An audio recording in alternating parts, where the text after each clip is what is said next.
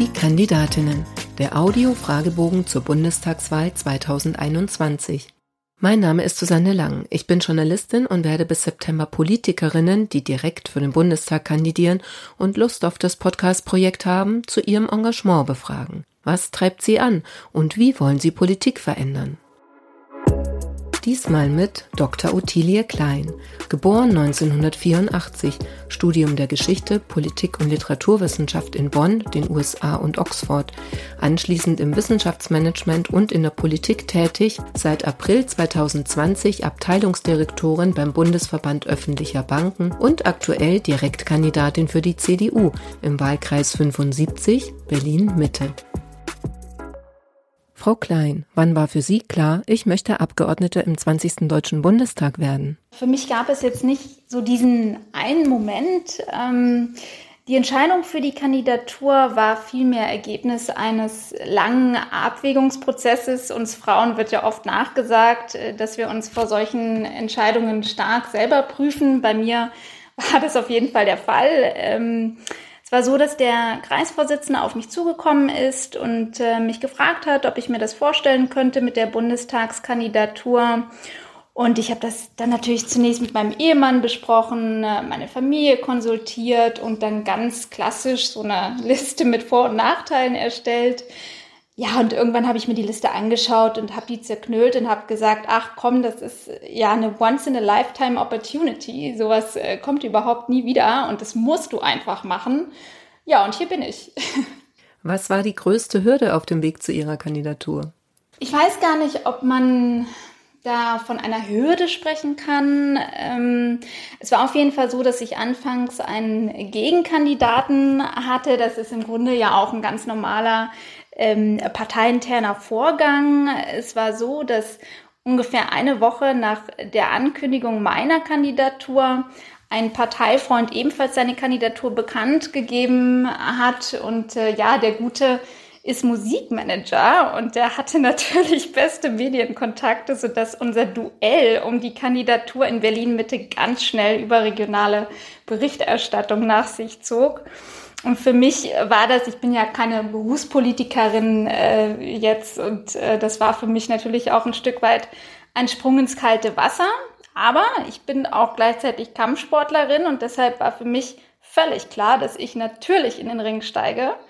Äh, am Ende kam alles tatsächlich ganz anders als gedacht. Äh, unser Landesvorsitzender Kai Wegner, der wollte uns eigentlich gerne beide als Bundestagskandidaten für die CDU Berlin und ähm, so sind wir jetzt nicht gegeneinander angetreten, was ich auch ganz gut finde. Ich schätze auch äh, den Kollegen äh, sehr, äh, sondern kämpfen jetzt einfach gemeinsam im Team für ein ja starkes CDU-Ergebnis. Also ich in Berlin Mitte und mein Kollege dann in Berlin Spandau. Ich denke, das ist eine ganz gute Lösung, die da gefunden wurde.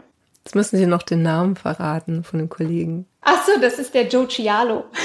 Erklären Sie in drei Sätzen, was Sie als Bundestagsabgeordnete erreichen wollen. Ähm, ja, also mir ist vor allen Dingen immer wichtig, dass sich Politik an der Lebensrealität der Menschen orientiert. Und deshalb habe ich mich gefragt, was sind eigentlich die Themen, die die Menschen in Berlin Mitte bewegen? Und das sind Sicherheit, bezahlbares Wohnen, sichere und gut bezahlte Arbeitsplätze und Integration. Und genau deshalb sind das auch meine Schwerpunktthemen.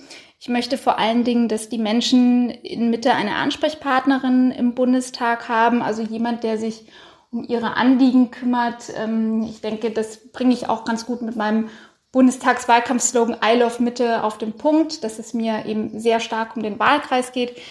Und das waren jetzt ein paar mehr Sätze als drei, aber ich habe mich trotzdem versucht, kurz zu fassen. Wer glauben Sie, wird Sie wählen und warum? Ich denke, dass ich die Menschen mit meinen politischen Positionen und aber sicher auch als Persönlichkeit überzeugen kann, denn am Ende hat so eine Wahl ja auch ganz viel mit Vertrauen zu tun. Also so Fragen wie, traue ich der Kandidatin zu, dass sie hält, was sie verspricht?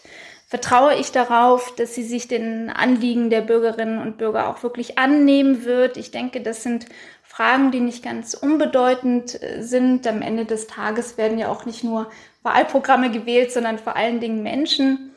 Ja, und ansonsten, ich kann nicht so richtig sagen, die und jene Gruppe wird mich sicher wählen.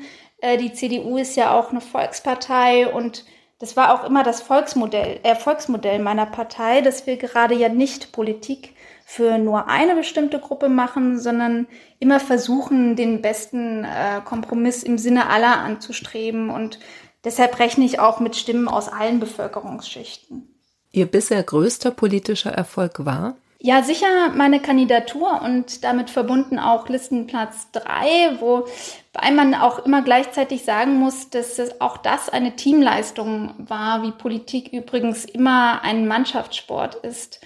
Ähm, also ich bin ja keine Berufspolitikerin, deshalb habe ich jetzt keine äh, ganz äh, lange Bilanz mit vielen, vielen Erfolgen. Ich hoffe, dass das dann in vier Jahren im besten Fall anders aussehen wird. Äh, ich bin ja hauptberuflich momentan noch im Verbandswesen tätig und äh, ja noch relativ neu auf der politischen Bühne. Welche Ecken sollte man in Ihrem Wahlkreis einmal gesehen haben? Hm, ja, da weiß ich gar nicht so richtig, wo ich anfangen soll. Also natürlich gibt es äh, mit dem Brandenburger Tor, der Museumsinsel, dem Zoo und einigen mehr ganz viele Highlights in Berlin Mitte. Äh, das wird ja auch jeder wissen, der hier mal zu Besuch war, ob äh, als Tourist oder weil er Bekannte in Berlin Mitte hat ähm, oder Berlin generell. Aber es gibt auch unbekanntere Ecken, die wirklich toll sind, wie zum Beispiel das Moabiter Spreeufer oder der Rosengarten im Gesundbrunnen. Ist ein ganz interessanter Ort im Frühling und im Sommer oder auch der, das Strandbad Plötzensee im Wedding. Ist äh, insbesondere im Sommer eine ganz, ganz äh, tolle Ecke. Ja, und äh, am Ende ist natürlich auch der Bundestag mit dem Reichstagsgebäude ja äh, in Berlin Mitte. Also hier schlägt das Herz der deutschen Demokratie. Insofern ist das Reichstagsgebäude ein absolutes Muss. Was nervt Sie an Ihrem Wahlkreis am meisten? Oh, ja, das ist äh, sehr klar der Müll. Ähm, und das hat man jetzt in, ich sag mal so Wohngebieten wie dem Wedding, Moabit, Tiergarten ein bisschen häufiger als äh, jetzt im Zentrum von Mitte.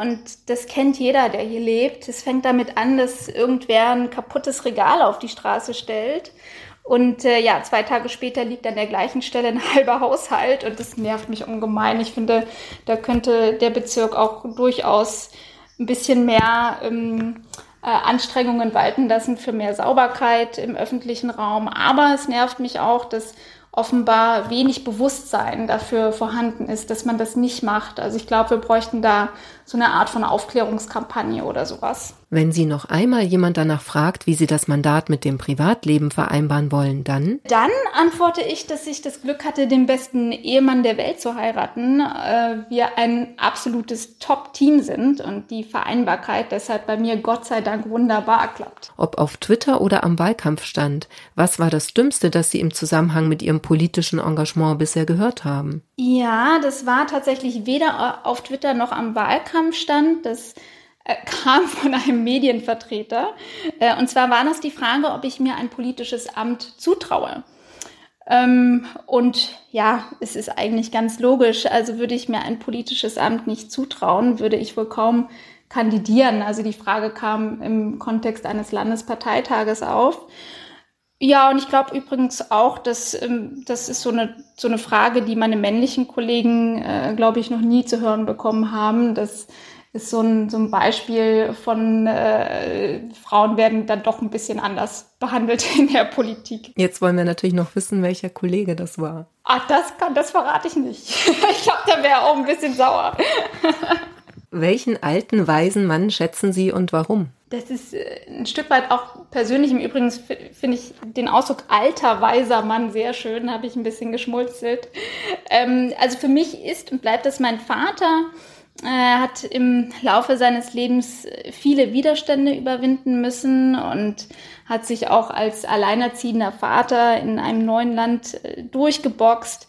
Und der war vor allen Dingen immer für mich da, wenn es drauf ankam. Insofern mein, mein Vater. Das schlimmste Buzzword in der Politik lautet für mich Vision. Äh, Vision. Das Wort wird ganz gerne bemüht, wenn man selber keinen Plan hat. Äh, dann heißt es dann ganz schnell, wir brauchen eine Vision für XY, wir brauchen eine Vision für unsere Stadt. Und natürlich ist das noch kein politisches Konzept, sondern vielmehr ein Eingeständnis dafür, dass man eben selber keine Vision hat. Äh, insofern ist das eines der für mich schlimmsten Buzzwörter oder Phrasen, wie man es nimmt, in der Politik.